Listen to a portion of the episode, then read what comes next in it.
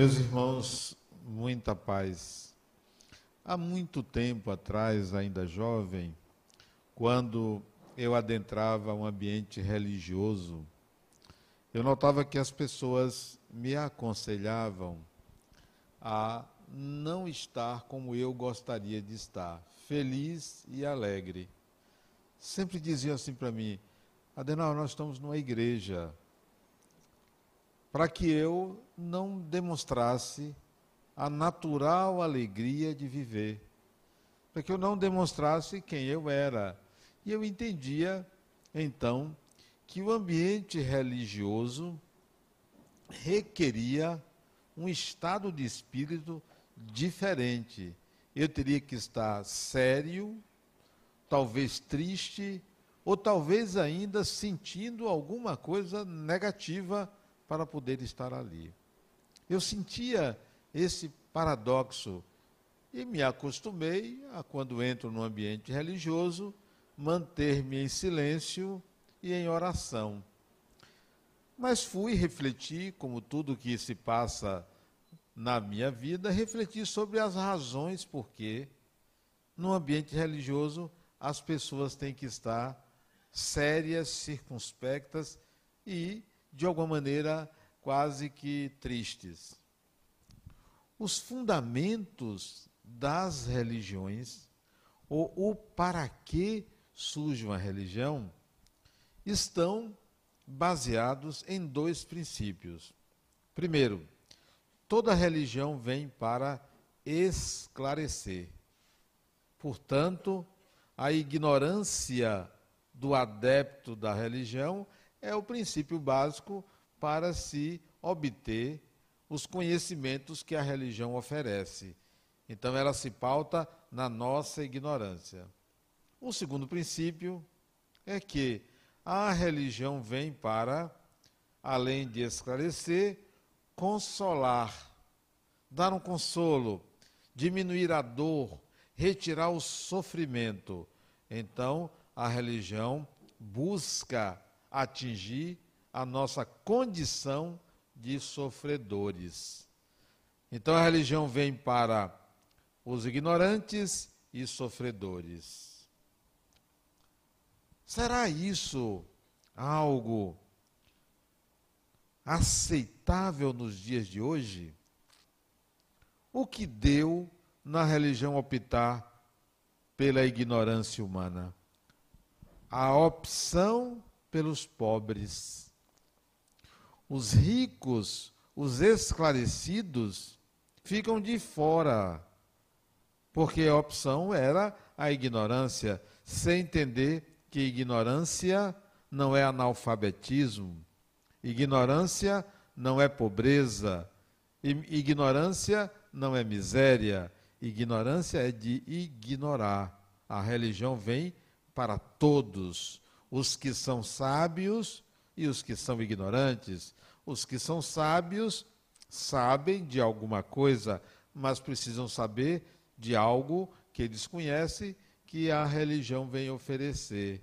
Então, houve um desvio das religiões, atendendo apenas uma camada da sociedade que não tinha acesso à cultura, não tinha acesso a uma educação de qualidade, não sabia ler, não sabia escrever.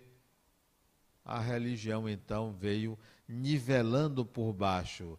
Devemos esclarecer o pobre. Você que é rico, você que é letrado, não precisa. Você está excluído. Primeiro equívoco. Segundo equívoco, atingir a consolação a leva de pessoas que passaram a buscar a religião eram aqueles que estavam doentes, estropiados, famintos, necessitando de curas, necessitando de mágica para sair de uma situação de sofrimento. A consequência destas duas opções é que a alegria ficou de fora, o prazer ficou de fora, a vida que se apresenta como algo maravilhoso ao ser humano, foi excluída para atender a vida que traz a prova, a expiação e o sofrimento.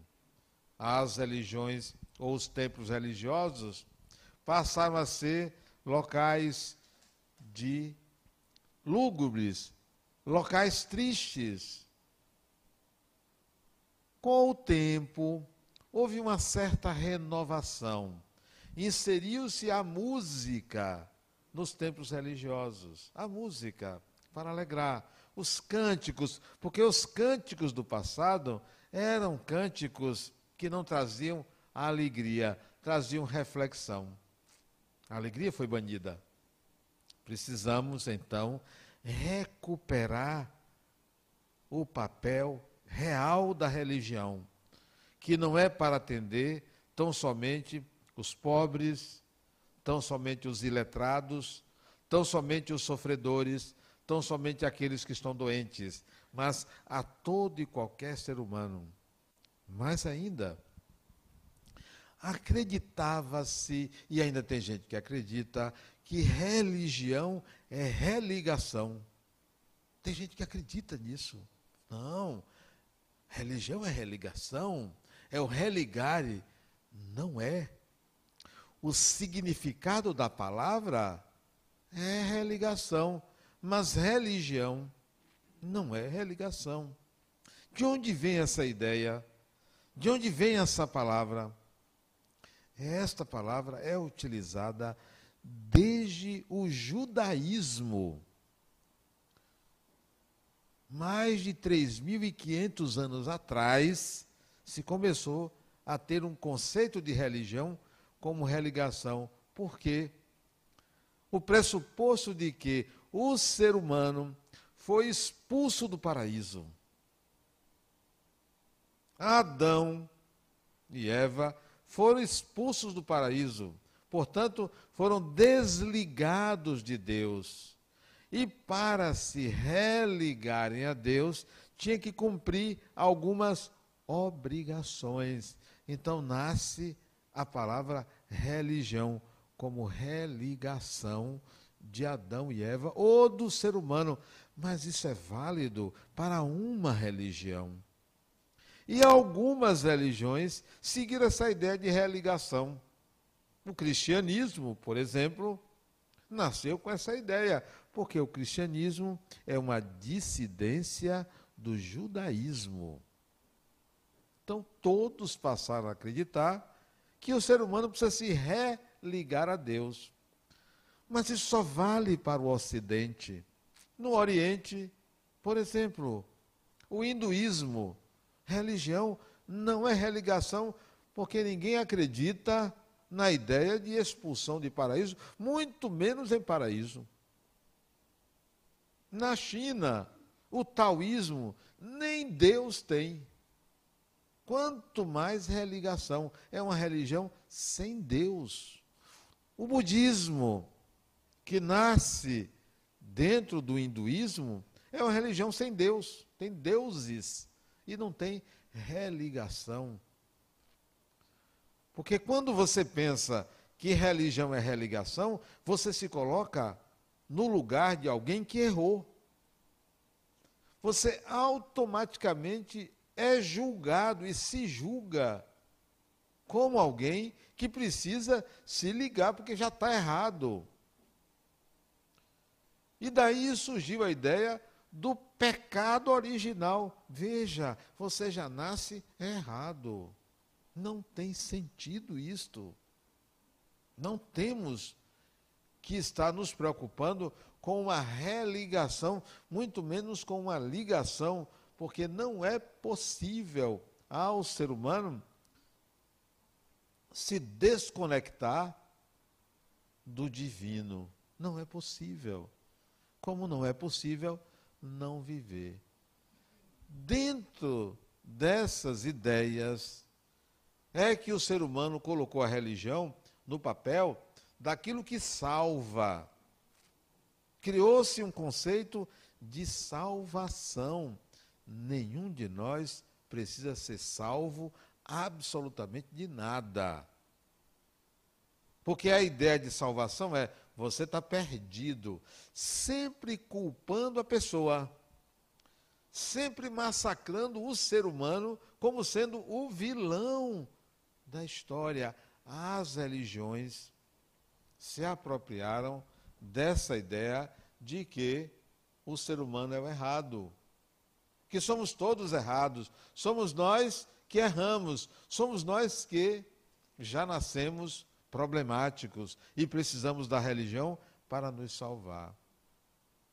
Quantos não andam com um santinho na bolsa, com um patuá, com algo que lhe proteja, porque pensa que está sobre a ameaça de algo que desconhece. E se está sobre a ameaça de algo que desconhece, precisa de algo que também desconhece e que seja muito poderoso para lhe salvar.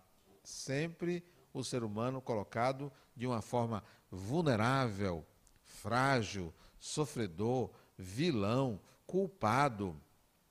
Até quando nós vamos nos colocar nesta condição?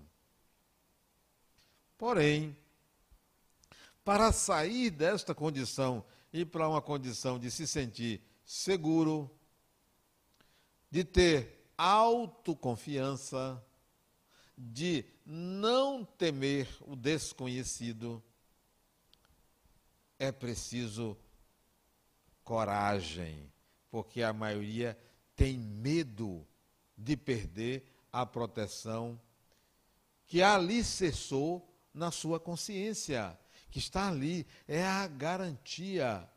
Quantos de nós, ante uma situação de perigo, ante uma situação grave, precisando tomar uma decisão difícil, não apelou para uma força superior. Não fez um ritual, uma oração, um pedido. Não evocou uma divindade. A maioria faz isso, porque fomos educados a essa fragilidade, a essa condição de inferioridade. O espírito é um ser inferior, porque tem um todo-poderoso que tudo vê, tudo julga e que é a sua salvação. Nós aprendemos isso. Nós não aprendemos desde cedo que somos espíritos livres, que nós somos responsáveis pelo próprio destino. Não aprendemos isso. Foi incutido em nossa mente a vilanesa nós somos o próprio inimigo de nós mesmos. Daí a questão do bom da vida e da espiritualidade. Porque o bom da vida foi retirado da religiosidade, foi retirado do espiritual. A alegria, o prazer, a vida humana, a vida comum foi retirado. Foi colocado algo em que isto não está contemplado. Como você ser alegre num lugar desse? Você tem que estar precisando de alguma coisa. Você tem que demonstrar que você está numa condição em que eu, o sacerdote, o dono, o padre, aquele que é responsável pela religião, é que vai lhe salvar. Não. Nós estamos no século XXI. Não cabe mais. Qual é o bom da vida? A religião deve contemplar o bom da vida e não excluir como se só merecesse receber os conceitos, as ideias, aqueles que sofrem, aqueles que estão numa situação de inferioridade. O que seria para nós o bom da vida? É não ter problemas? É não adoecer? Não. Adoecer é algo natural. Ter conflitos e dificuldades é algo natural. Faz parte da vida. Faz parte. Ter conflitos. A vida está sempre nos colocando à frente de desafios. E não é a religião que deve ser utilizada para retirar os desafios. Quando alguém diz, livra-me do mal, está dizendo assim: olha, bote um escudo e me proteja. Eu não preciso saber o que é isso. Ao invés de livra-me do mal, me dê condições para lidar com aquilo que eu considero um mal. Me dê condições. Eu vou integrar habilidades para lidar com o mal.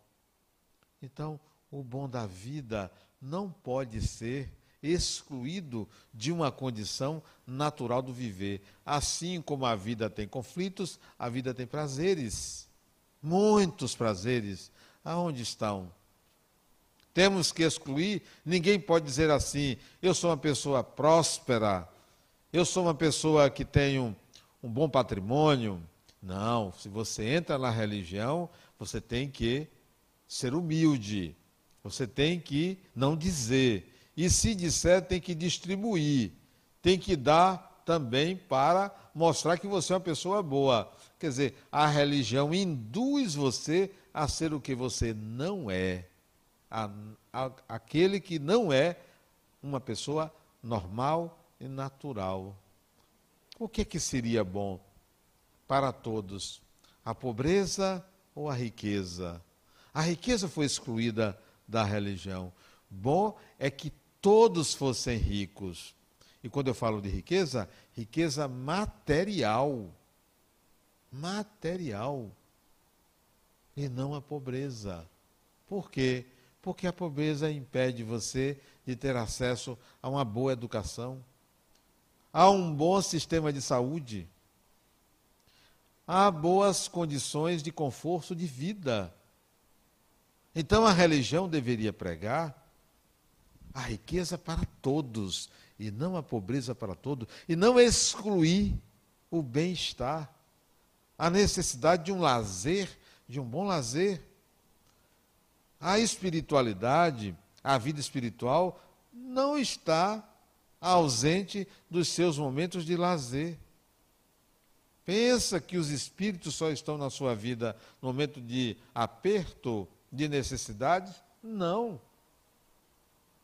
A vida espiritual é totalmente compatível com a vida material. Olha o que, é que nós aprendemos: que a religião vem para lhe oferecer uma vida depois da morte melhor.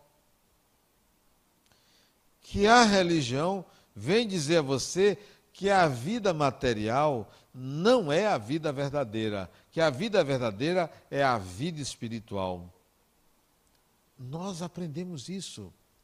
Deveríamos ter aprendido o seguinte: não, a imortalidade não lhe é dada para você ser feliz depois da morte mas para você ser feliz a partir de agora, em qualquer momento, em qualquer circunstância. A imortalidade não pode ser apresentada como um prêmio para depois. Seja bonzinho, que você vai merecer um lugar melhor. Nós aprendemos isso. Então, a vida material fica desprezada, desvalorizada. Olha como está a nossa sociedade. As religiões pregam que o mundo não presta. Pregam que o mundo está cheio de violência, de guerras, que a vida é a vida do espírito. Só que nós somos espíritos agora. Nós não seremos só espíritos depois da morte do corpo, nós somos espíritos com corpo ou sem corpo. Então, a vida espiritual é aqui e agora e sempre, com corpo ou sem corpo. Não há por que desprezar a vida material. Não há por que considerar que a vida material é ruim. Que nós estamos aqui para sofrer. Não há por que aceitar isso. Nós estamos aqui para continuar vivendo. Vamos desencarnar para continuar vivendo. Vamos reencarnar para continuar vivendo. É um contínuo. A vida material não é para ser desprezada. A violência que está aí é a nossa violência. A violência que está aí demonstra o nosso desprezo a uma sociedade que deveria ser melhor organizada, que deveria ser preparada por nós para nos servir. As religiões não podem mais estar pregando um desprezo à vida material. Por que o ser humano não pode ter prazer?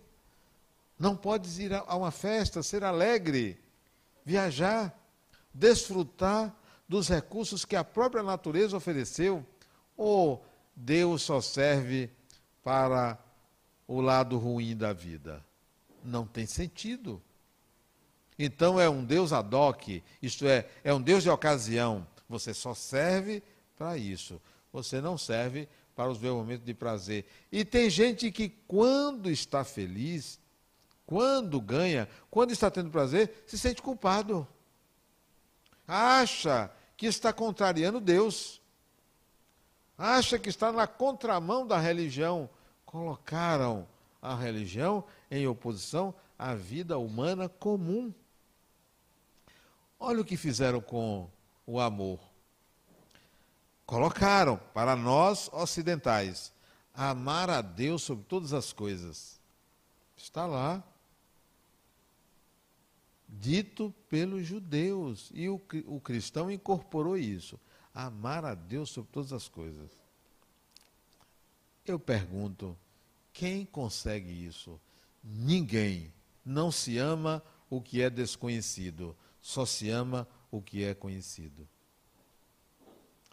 Amar a Deus sobre todas as coisas quer dizer despreze as coisas e ame algo que você não sabe o que é. Nós aprendemos isso. Quando deveríamos aprender o seguinte: aprenda a amar. Ame as pessoas. Mas nós somos educados para, primeiro, amar a Deus sobre todas as coisas. Lá Ele, porque eu não consigo e nem tenho a menor pretensão de conseguir isso. Porque para mim soa como algo absurdo. Lamento contrariar as interpretações clássicas a respeito disso, mas isso não está em todas as religiões. Não está. O outro chegou para mim, Adenauer, nós devemos fazer aos outros o que queríamos que os outros nos fizessem. Eu disse: Eu não. Não, senhor. Mas essa é uma regra de todas as religiões. Não na minha. Eu não quero para os outros o que quero para mim. Porque imagine, se eu quiser morrer. Então, tem gente que não quer morrer. Então eu devo querer que os outros morram. Eu não gosto de praia. Então, eu não quero que ninguém goste de praia. Não está vendo que esse é um raciocínio que precisa ser modificado? Não, então, Adela, não é isso não. Não queira para os outros o que você não quer para você. Está furado também. Porque eu não quero para mim certas coisas que são boas para os outros. Está furado. Nós não somos educados a pensar, nós somos educados a aceitar. Aceite porque é assim, porque sempre foi assim, porque foi dito assim, lá não sei quando. Então você tem que aceitar. Você está vulnerável, está frágil, está com medo, e ali é oferecido proteção. É, então eu vou aceitar isso. Não, Nanina, não, eu não. A filosofia me ensinou à dúvida, ao questionamento. E o próprio Espiritismo me ensinou a rejeitar nove verdades do que aceitar uma mentira. Então, eu vou refletir. Não, eu não posso aceitar um Deus que pensa assim, que faz isso. Eu não posso aceitar uma religião que me tira a própria naturalidade do viver. A vida não pode ser desprezada, a vida humana, a vida comum não pode ser desprezada. Nós temos que reaprender o significado desses conceitos. Deveríamos ouvir, não amar a Deus sobre todas as coisas, deveríamos ouvir: aprenda a amar uma pessoa, aprenda a amar um ser humano, que é dificílimo. Dificílimo. Mas o que é que esse amor a Deus leva ao fundamentalismo? Não, Deus é mais importante que o ser humano. Aonde? Não há nada mais divino do que um ser humano. Nada mais divino. Mas nós aprendemos lá na Bíblia que o ser humano tem que matar o filho para mostrar o amor a Deus. Aonde? Nunca. Absurdo. Isso não é amor. Isso é ignorância. Não estou atacando religião nenhuma. Eu estou falando daquilo que é ilógico e que a religião não tem mais o direito de impor à nossa mente a aceitação de ideias sem uma reflexão profunda. Somos espíritos imortais. O bom da vida não pode ser o sacrifício do ser humano. O que você deve sacrificar não é açoitar-se, chicotear-se, não é se punir. O sacrifício mais agradável ao Deus que eu sinto é gastar a energia de viver. Gaste, porque ela é inesgotável. Gaste. O que é que significa seja uma pessoa ativa, não seja uma pessoa passiva, não fique à espera de que Deus resolva, de que um espírito resolva. Não fique à espera. Faça valer a pena. Gaste a energia. Seja uma pessoa proativa. Seja uma pessoa que não se intimida ante ao que ignora ante ao que consideram mal. Esse é o sacrifício. Sacrifício é a energia de viver. Fique cansado, cansada. Eu, eu conheço pessoas que chegam em casa, poxa, eu estou cansado, eu trabalhei o dia todo. Não tenho pena de você. Achei como assim? Não tenho pena. Pior é você ficar em casa sem fazer nada. Isso não é sacrifício. Você precisa sacrificar Vá trabalhar, vá fazer alguma coisa, se ocupe, não pare. Por quê? Porque interessa a você. Quer descansar? Vá descansar. Dimensione seu tempo de lazer, como dimensione o seu tempo de trabalho. É você que comanda a sua vida. A sua vida não pode ser comandada por uma crença qualquer que seja, por uma religião. Há muita coisa que nós podemos usufruir e não usufruímos porque não ampliamos a nossa consciência limitada a crenças, a crenças repressoras. A vida tem que ser vivida e vivida apaixonadamente. E a religião retirou a paixão. Não, a paixão não, é o amor. A paixão é os instintos, é inferior. Não. Uma coisa bonita é uma pessoa apaixonada. Mesmo que seja uma paixão cega. Porque está ali gastando energia. Imagine, o que, você prefere? Uma pessoa apaixonada ou uma mosca morta? Porque tem gente igual a mosca morta. Não, é temente a Deus. Como assim temente a Deus? Você teme o quê? Não, eu fico aqui em oração. A coisa está pegando fogo, a pessoa ali, não, eu estou aqui orando pela paz. Daqui a pouco a casa pega fogo e a pessoa fica orando pela paz. Vai trabalhar. A paz é uma pessoa, essa pessoa é você. A paz não é a passividade. A passividade gera uma sociedade dominada por pessoas inescrupulosas dominada por pessoas corruptas, dominadas por pessoas que só querem ver o melhor para si, para o seu grupo, para o seu clã, para o seu partido ou para se perpetuar no poder. Nós precisamos gastar a energia de viver, conscientes da condição de espírito. Conscientes da condição de espíritos. Antigamente, há não sei quantos séculos, as pessoas santas eram as pessoas religiosas. Sabe quem eu acho que são santos hoje? Os ecologistas. São santos. Sabe por quê? Porque defendem o planeta. Esses são os verdadeiros santos.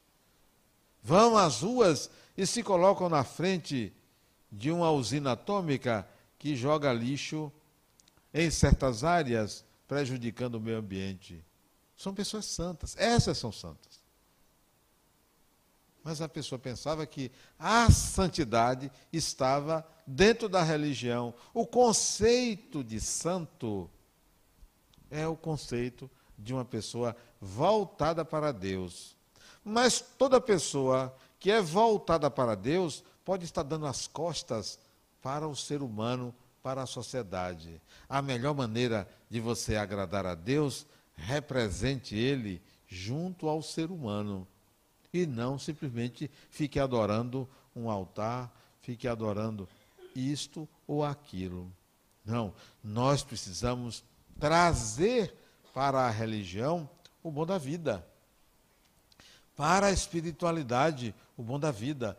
Pensávamos que uma pessoa que estivesse mais próxima de Deus seria alguém que, dentro da religião, conhecesse mais os preceitos religiosos.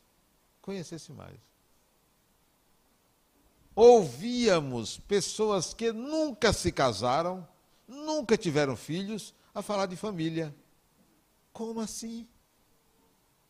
É a mesma coisa que eu ir a um engenheiro para ele resolver um problema de entupimento na veia do coração.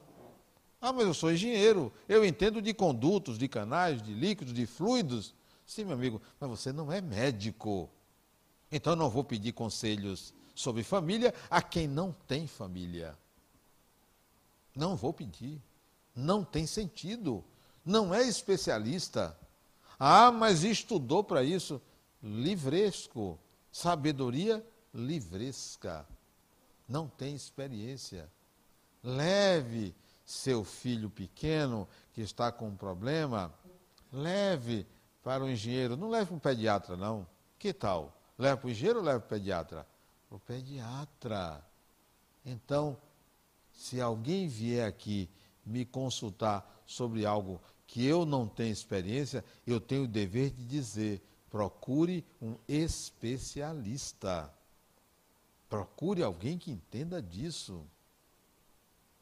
A religião não é a sabedoria de tudo, é um conhecimento, conhecimento religioso. Há um conhecimento filosófico, há um conhecimento científico, há um conhecimento empírico, que é baseado na experiência comum. A religião detém apenas um conhecimento sobre aquilo que preceitua aquela religião. O budista não sabe tudo, o católico não sabe tudo. O espírita não sabe tudo. Porque as suas doutrinas tratam de assuntos particulares.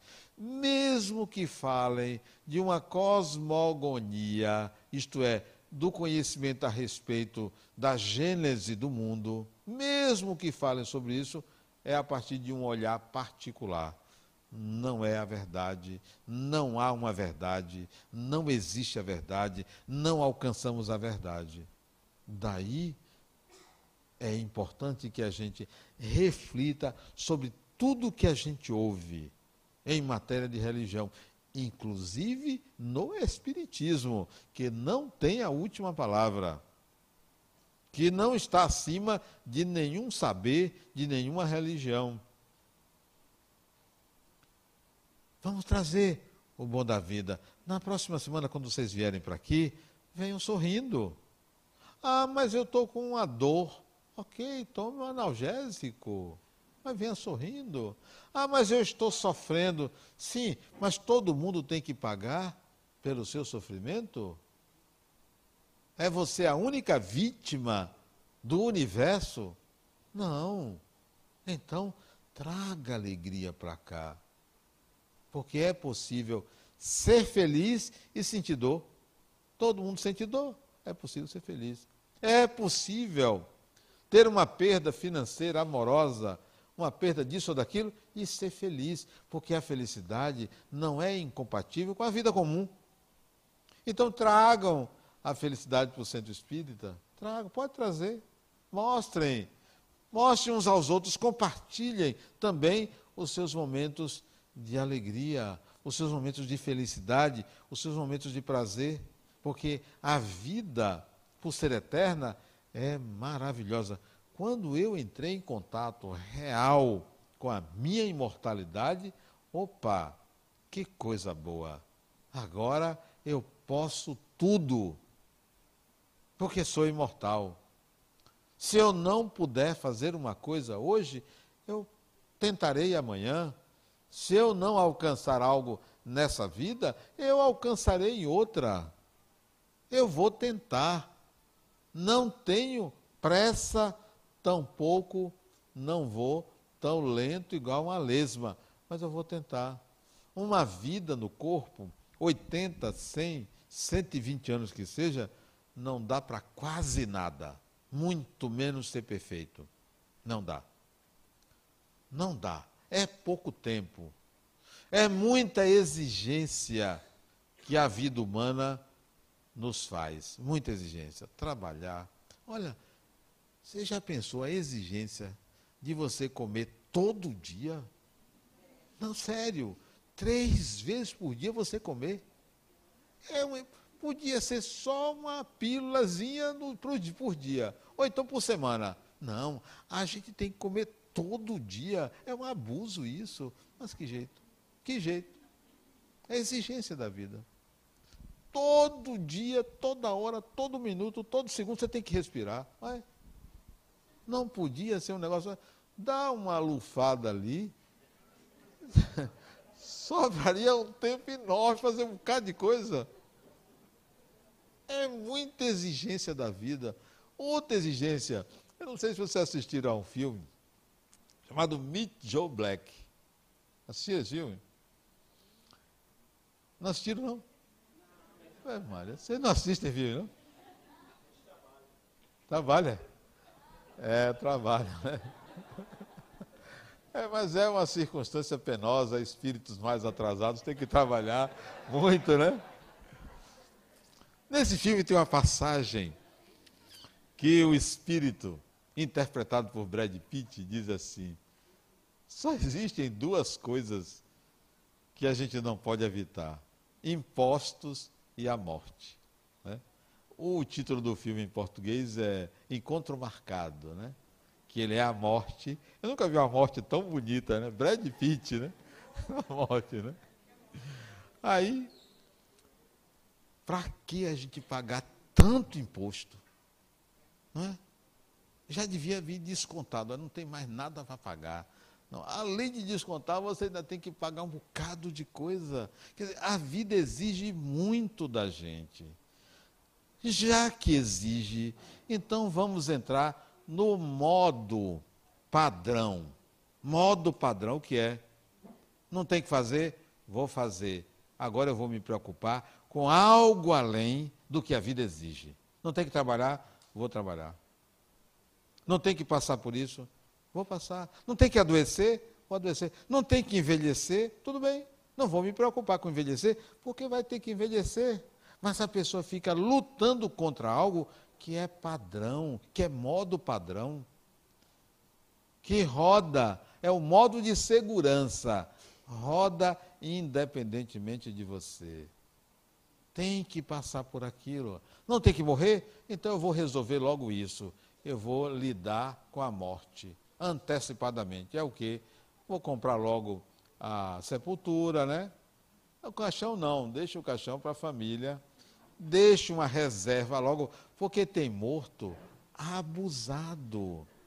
A família tem que providenciar tudo, vender coisas de última hora. Quer dizer, o sujeito já não era bom encarnado, desencarna, deixa o problema para todo mundo. Tem desencarnado que deixa dívida para todo mundo. Então, resolva logo isso, né? Deixe as coisas resolvidas. Então, prepare a morte. A vida deveria ser uma preparação para a morte, para que logo cedo já resolvi. Não vou me preocupar, porque já está tudo resolvido. Quando é que vai ser? Não, se for agora, já está tá tudo pronto.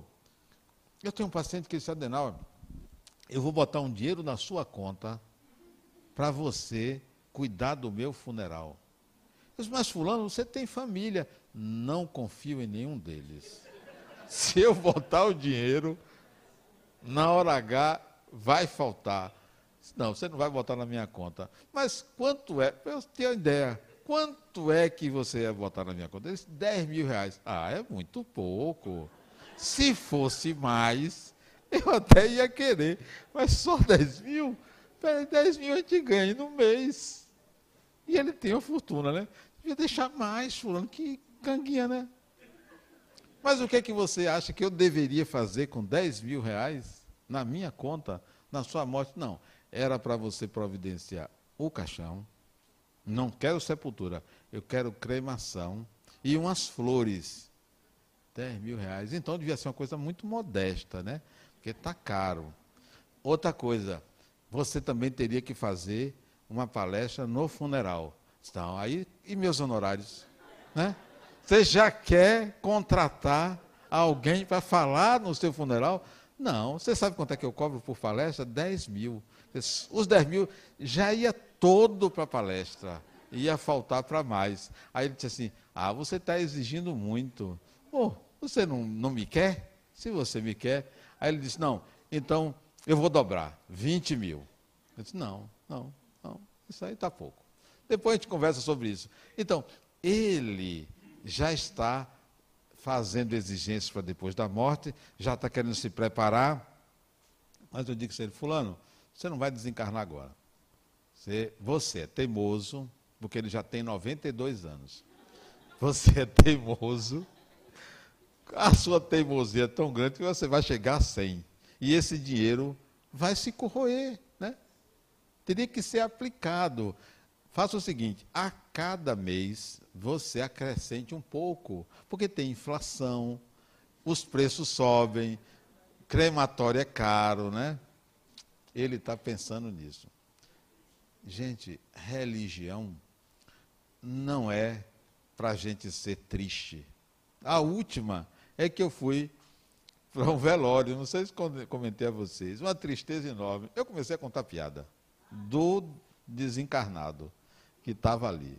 E as pessoas começaram a rir. Por que, que tem que ser triste? Nós aprendemos isso na religião. Desencarnou, já foi, gente, vamos comemorar. É menos um, a gente tem mais oxigênio para respirar. Por que tem que ser triste? Por que, que tem que chorar? Na minha desencarnação, comemorem, menos um, né? Menos um, vai sobrar comida, né? Menos um já foi. Ah, mas eu vou sentir saudade. Vem cá, saudade impede alegria? É incompatível saudade com alegria? Você não pode estar na festa e ter saudade de uma pessoa? Pode mas nós colocamos morte como uma coisa negativa, ruim, que tem que chorar. Por que, que tem que chorar? Chore de saudade. Pode chorar. Chore como um sentimento natural de saudade, mas não chore pela morte. Foi. Foi. Mas tem gente que está assim, eu não quero sofrer. Como assim? Não sofre. Desencarnar é uma coisa gostosa. Isso é de quem já experimentou sair do corpo. Uma coisa boa. Experimente vocês verem se não é uma coisa boa. O bom da vida é a gente estar sempre de bem com a vida, independentemente dos problemas que a gente atravesse, independentemente das circunstâncias adversas, independentemente da morte. A morte não é o fim, a morte não é uma tragédia, a tragédia é a ignorância. e a religião não pode nos manter na ignorância. É preciso que a gente pegue cada conceito, cada ideia e depure e se aprofunde para não aceitar algo que nos aprisiona. Religião veio para libertar consciências, ampliar consciência, retirar culpa. Se a religião lhe impõe culpa, não aceite. Eu me lembro de uma garota, eu acho que ela tinha uns 19, 20 anos. Eu terminei uma palestra, ela veio me falar. Assim, junto da mesa, isso deve ter uns 20 anos. Adenauer, isso bem baixinho. Eu estou grávida e quero abortar. Me perguntando o que deveria fazer. Eu perguntei, por que você quer abortar? Ela disse, eu não sei quem é o pai. Qual foi minha resposta? Mas você sabe quem é a mãe. Você sabe quem é a mãe. É uma responsabilidade sua.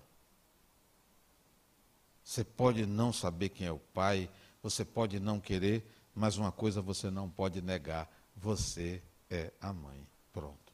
A partir daí você faça o que você achar que é melhor para a sua evolução. Não me cabe decidir sobre o destino de uma pessoa. Me cabe mostrar a uma pessoa o espelho. Olha o que você é. Olha quem você é. Olha de que se trata a sua vida. Você é isso, faça disso o que você achar melhor. Se você não quer ser mais esta pessoa, torne-se uma outra pessoa. Se você não aceita essa vida, mude essa vida. O próprio ser humano que se julga. É o próprio ser humano que, após o julgamento que faz de si mesmo, busca uma punição pela culpa. E essa busca por uma punição configura uma realidade que vem contra o próprio ser humano. A ele atribui a Deus. É Deus que está castigando, é Deus que faz isso, é Deus que faz aquilo. Não, é você. É o ser humano que ainda não entende as leis que regem os destinos humanos. Não entende. E age por ignorância atraindo esse tipo de condição. São condições que nós criamos, nós elaboramos essas condições por conta da nossa inteligência. Se você usa um óculos amarelo, você vai ver tudo amarelo. Se você usa, usa um óculos escuro, você vai ver tudo escuro. Então, é você que põe a lente para ver a vida. E tenha certeza de que a vida, seja ela material, seja ela espiritual, a vida do espírito é algo espetacular, maravilhoso, incrível e pode ser vivida de uma forma leve, suave, sem medos, sem qualquer punição. Não vai acontecer nada com você de ruim depois da morte. Não vai acontecer porque o que você vive aqui, agora, é o que você estará vivendo se você não fizer nenhuma mudança dia a dia, nenhuma mudança a cada momento de sua existência. Tragam o bom da vida para suas vidas. Muita paz.